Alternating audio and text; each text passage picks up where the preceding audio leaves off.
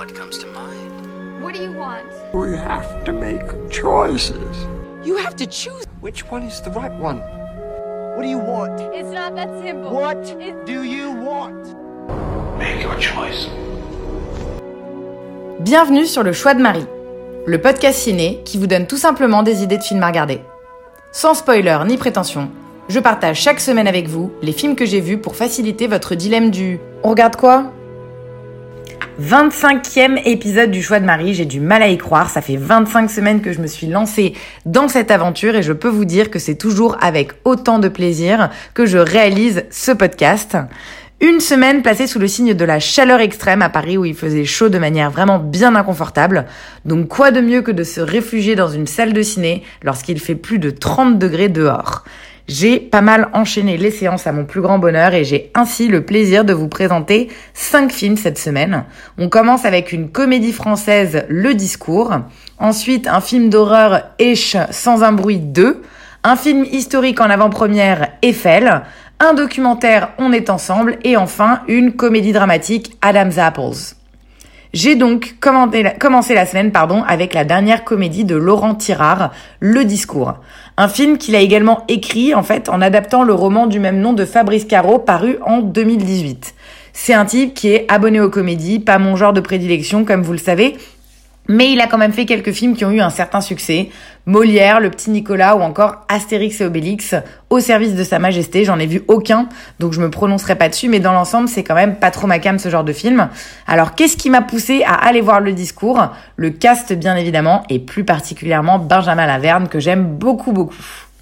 Dans ce film, nous le suivons, ou, plus exactement son personnage, Adrien, qui est coincé à un dîner de famille où chaque membre se comporte à l'accoutumée et où chaque mimique habituelle le tend un petit peu plus. Il faut euh, dire qu'il est aussi tendu parce qu'il attend que Sonia, sa petite amie, réponde à son SMS et mette fin à la pause euh, qu'elle lui fait subir depuis un mois. Et pour couronner le tout, son futur beau-frère lui demande de faire un discours au mariage à venir de sa sœur et lui. Tout tourne autour de ce discours. Il imagine différentes interprétations qui tombent à plat et on revient par ailleurs vers de nombreux flashbacks sur sa relation avec Sonia, ses parents, etc. Le tout servi d'une mise en scène réussie, originale, qui vient casser les codes des comédies françaises habituelles, à savoir l'usage de monologues face caméra très présents et qui fonctionne vraiment très bien.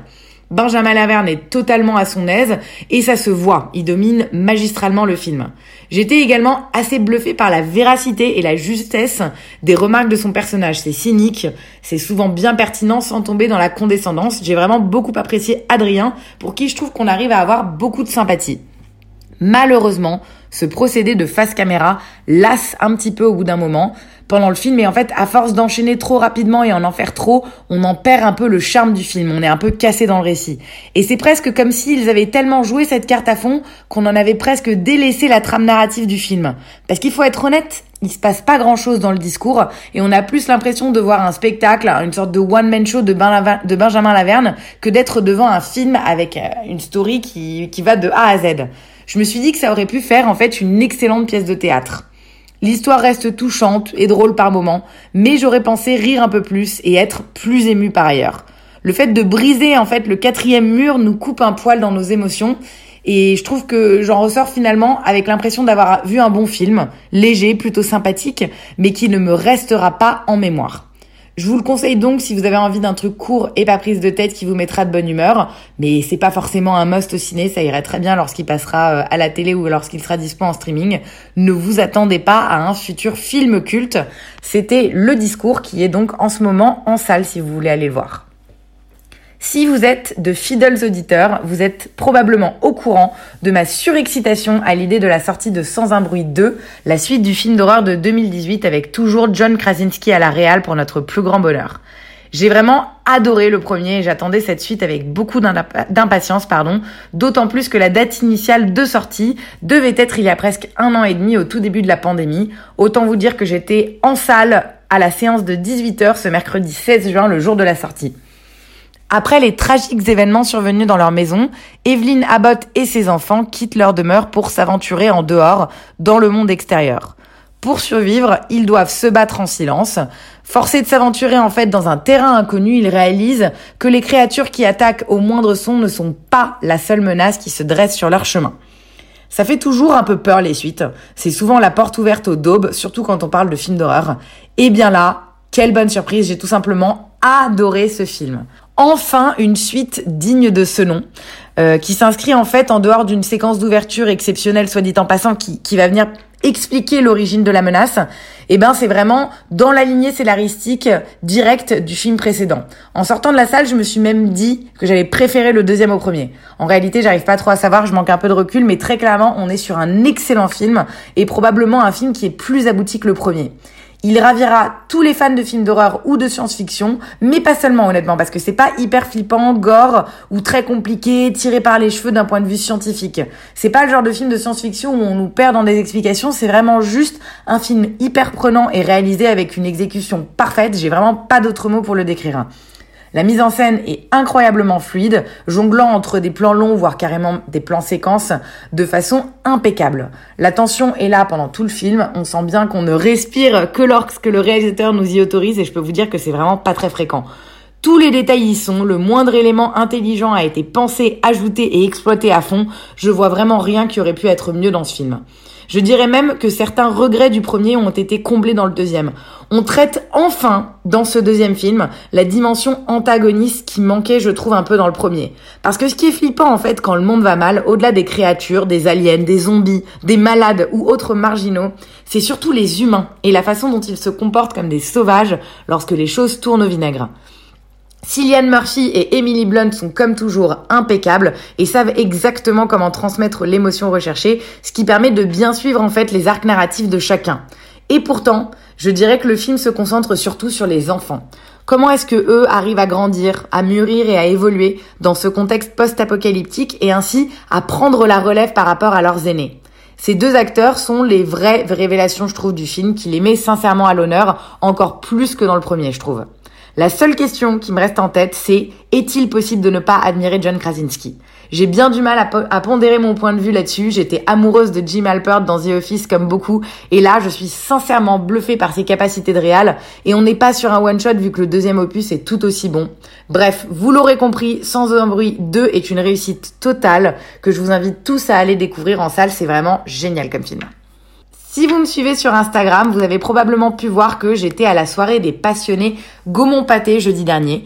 Une avant-première précédée d'un repas et de 45 minutes de bande-annonce assez dingue. C'était très chouette. Et j'ai eu du coup la chance d'y découvrir Eiffel plus de deux mois avant sa sortie nationale qui est prévue pour fin août. C'est un film franco-allemand réalisé par Martin Bourdoulon qui raconte l'histoire d'amour entre l'ingénieur Gustave Eiffel et une jeune femme prénommée Adrienne Bourgès.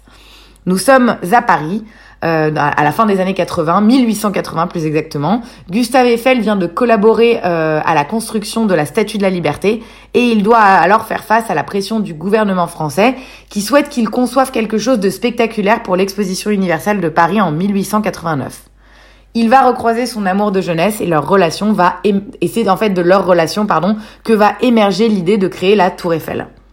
J'étais assez excitée par le film, d'autant plus qu'il doit vraiment sortir juste avant mon déménagement et j'étais contente de le voir et de ne pas le louper.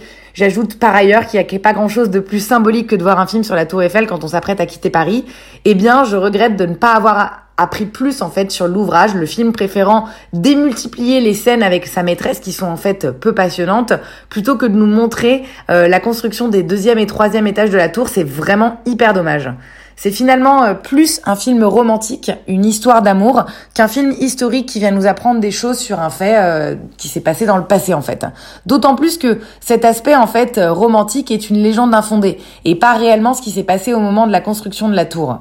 Le film ne s'en cache pas et il y a même un, en fait un éclairage très particulier, un parti pris qui nous plonge souvent dans une obscurité presque totale dans ce film et qui fait donc penser à une fable plus qu'à une vraie rétrospective. Mais du coup, euh, on s'ennuie un peu. On est assez vite lassé par leurs ébats, même si le duo d'acteurs est vraiment sexy et efficace. Gustave Eiffel est campé avec délicatesse par Romain Duris, qui est toujours efficace dans ce genre de rôle de mec, avec de l'assurance, mais quand même bien gentil dans le fond. Et c'est Emma Mackey qui joue euh, Adrienne et qui est vraiment euh, sublime. On est subjugué par sa beauté. Et nous aussi, on a envie de, de, de construire une tour en son honneur. Je regrette un peu que son personnage soit peu crédible. Elle est un peu cruche, mais un peu têtue aussi. Et surtout, un poil trop moderne pour l'époque. On sent en fait que l'ère du MeToo est passée et que ça donne en fait euh, une femme qui est pas vraiment dans l'ère de son temps. Notons également la présence de Pierre Deladonchamp qui joue Antoine Restac, le mari d'Adrienne. Il n'est pas assez présent à l'écran mais toujours aussi plaisant tant physiquement qu'au niveau de son jeu à voir. Autre point fort, les scènes d'élaboration et de construction de la tour, qui sont vraiment bonnes, même si pour moi elles ne sont pas assez nombreuses. C'est impressionnant, ça donne le vertige et c'est vraiment ingénieux, on apprend beaucoup de choses. Ce qui est d'autant plus frustrant en fait parce que ça aurait pu aller un cran plus loin et là je trouve qu'on reste un peu sur notre fin sur cet aspect. In fine, je suis pas mécontente de l'avoir vu, mais c'est pas pour autant le film que je vous recommanderais chaudement. C'était donc Eiffel que vous pouvez découvrir en salle le 25 août au cinéma si ça vous fait envie. Place au docu de la semaine. Euh, on sort des salles et j'ai décidé en fait de regarder On est ensemble, un film français réalisé par Stéphane de Freitas en 2020 pour Netflix. Je l'ai regardé à la maison. Stéphane de Freitas était aussi le réalisateur d'À voix haute, un excellent euh, docu qui avait été co-réalisé euh, par lui avec Ladj Lee, qui suivait des étudiants de Seine-Saint-Denis qui se lancent dans un concours d'éloquence. J'avais vraiment adoré ce docu et c'est un mec que j'aime plutôt bien. Il est assez engagé, entrepreneur social et bien en phase avec le temps. Il a monté une appli qui s'appelle Indigo que je vous invite à regarder si vous avez des choses à donner. C'est un espèce de Vinted mais gratos. Voilà, si je dois être un petit peu, euh, un petit peu euh, vulgaire dans mon résumé. Et en fait, c'est notamment lui qui était en charge de la réalisation du clip de M euh, et de l'anomalie Solidarité. C'est une chanson qui est super et qui vient en fait demander à plusieurs artistes musicaux un peu partout dans le monde de créer une œuvre, une chanson et même je crois qu'il y a quasiment carrément un album qui peut fonctionner et qui prouve qu'en fait la collaboration entre les cultures est possible. Et en fait, c'est lors du tournage de ce clip que Stéphane a voyagé et ce documentaire raconte la conception du clip mettant en scène des militants et militantes des droits humains du monde entier. C'est ainsi l'opportunité de présenter le parcours de héros anonymes qui aspirent profondément à changer le monde. Des hommes et des femmes qui ont subi des violences et qui ont un point commun, ne pas s'être résignés, ne pas avoir baissé les bras. J'ai été hyper déçue par ce docu que j'ai trouvé beaucoup trop bien pensant. C'est limite s'il ne nous fait pas culpabiliser en fait de pas dévouer notre vie à aider les autres. Alors oui, c'est beau de voir des gens qui ont des combats et qui y croient dur comme fer. Ça donne de l'espoir et du courage et je pense sincèrement qu'on se sent mieux dans notre vie lorsqu'on est investi dans une cause qui nous tient à cœur, quelle qu'elle soit. Mais le docu laisse penser que c'est simple d'atteindre un équilibre où tout le monde s'entend et où tout va bien. Et en fait, ça m'énerve un peu. On sent qu'en fait, Stéphane de Freitas a voulu rejoindre un mouvement de résistance et prouver qu'une parfaite entente entre tous est possible. Et ça donne en fait un film border démago qui cherche à mettre en lumière le meilleur côté de l'humanité. Don't get me wrong, je reste profondément, euh, enfin une profonde optimiste qui croit réellement en la rédemption et en la coopération, mais je pense aussi qu'il ne faut pas trop la pousser et croire qu'il est possible de vivre dans un monde de bisounours où tout le monde s'adore et où tous les rapports ne sont qu'harmonie. Parce que la cohabitation est bien entendu possible, de nombreux pays marqués, pardon, par le multiculturalisme le prouvent, mais n'allons pas jusqu'à dire que c'est facile et fluide. Ça demande beaucoup de tolérance, d'ouverture d'esprit et une sacrée dose de compromis. Là, le film, le documentaire, en fait, il omet un peu cet, cet aspect-là, il devient du coup un condensé de clichés. Ça m'a un peu agacé. Et c'est dommage parce que l'initiative est chouette, tout comme la chanson que j'aime vraiment beaucoup depuis plusieurs années, mais le résultat n'est pas à la hauteur et je vous invite donc à passer votre chemin sur On est ensemble. Il y a bien mieux à découvrir et je trouve notamment que à voix haute est bien meilleur. Si toutefois vous êtes tenté, je vous invite à le regarder en streaming sur Netflix. Et pour finir, grâce au dernier film de la semaine, il ne me manque plus qu'un seul film d'Anders Thomas Jensen, son tout premier long métrage, soit dit en passant, parce que j'ai regardé hier soir Adam's Apple, son troisième long métrage sorti en 2005. Figurez-vous que c'est un DVD que j'avais acheté il y a une douzaine d'années sans jamais le regarder. Je l'avais totalement oublié, et ma phase danoise euh, m'a un peu permis de lui donner enfin une chance. À sa sortie de prison, Adam, euh, qui est un adepte du néonazisme, doit passer quelques mois en compagnie du pasteur Ivan pour se réinsérer socialement. Vivent aussi auprès du pasteur d'anciens détenus, Khalid, un braqueur arabe, et un alcoolique qui s'appelle Gunnar. Le pasteur est persuadé de la bonté intrinsèque de l'homme et reste aveugle en fait aux malveillances de ses trois protégés. Mais cet aveuglement n'est pas le résultat que de sa croyance en Dieu, il est avant tout la conséquence de troubles psychologiques dont il souffre. Ce film vient parfaitement résonner avec ce que je disais sur le précédent, le docu On est ensemble. On est sur cette même thématique du meilleur côté des gens, mais cette fois-ci amené finement et surtout de façon bien plus nuancée et réaliste. L'air de rien, en fait, Adam Zappel nous fait réfléchir à ce que signifient les bienfaits de la religion quand ils sont transmis par un prêtre dont la, la bonne volonté est rongée par une maladie mentale. Pourquoi est-ce qu'on a quand même envie d'y croire? C'est vraiment un film qui est porteur d'un enjeu, celui de nous faire euh, voler en éclats le moindre cliché sur la spiritualité en venant opposer deux figures très symboliques du bien contre le mal. Un prêtre contre un néo-nazi. Les ambitions de chacun sont assez obscures et chaque protagoniste détient son lot d'aliénation. À se demander en fait lequel d'entre deux est le plus lucide, chaque minute du film nous tire en fait un peu plus vers un univers atypique et barré et ce jusqu'aux frontières de l'absurde. Parce que tout s'articule, en fait, j'ai oublié de le préciser, autour de la mission d'Adam, afin de trouver la grâce et la rédemption auprès de Dieu, qui est de préparer un gâteau aux pommes à l'aide du, pommier de la paroisse on, retrouve, comme vous pouvez le sentir juste dans mon descriptif, là, le ton classique d'Anders Thomas Jensen, et ça donne donc un film déjanté, rempli d'humour et de noirceur. Les personnages sont tous hyper loufoques, mais merveilleusement bien écrits, ce qui confirme en fait ce don qu'a le réal euh, de nous rendre gaga de personnages aussi lunaires qu'improbables. Ils sont tous méga chelous. Et il serait rien en fait tous ces personnages sans un casting de poids comme d'habitude, dans lequel s'épanouissent euh, l'étonnant Ulrich Thomsen qui joue Adam et notre préf, l'inégalé Mads Mikkelsen toujours, dans le rôle du prêtre Ivan. On retrouve également d'autres comédiens de la clique habituelle peu connus mais tous parfaitement convaincants dans des seconds rôles. J'ai pas grand chose à dire sur la mise en scène qui est assez classique mais ça reste vraiment une comédie dramatique profondément singulière qui ne manquera pas de vous étonner et de vous émouvoir tous. C'était donc Adam's Apple, mon dernier film de la semaine que je conseille vraiment à tous.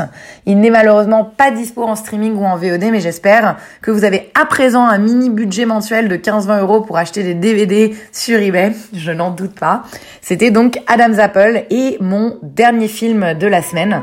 Euh, voilà, une semaine euh, beaucoup, euh, beaucoup marquée par des films en salle. Je vais d'ailleurs y retourner cet après-midi, a priori.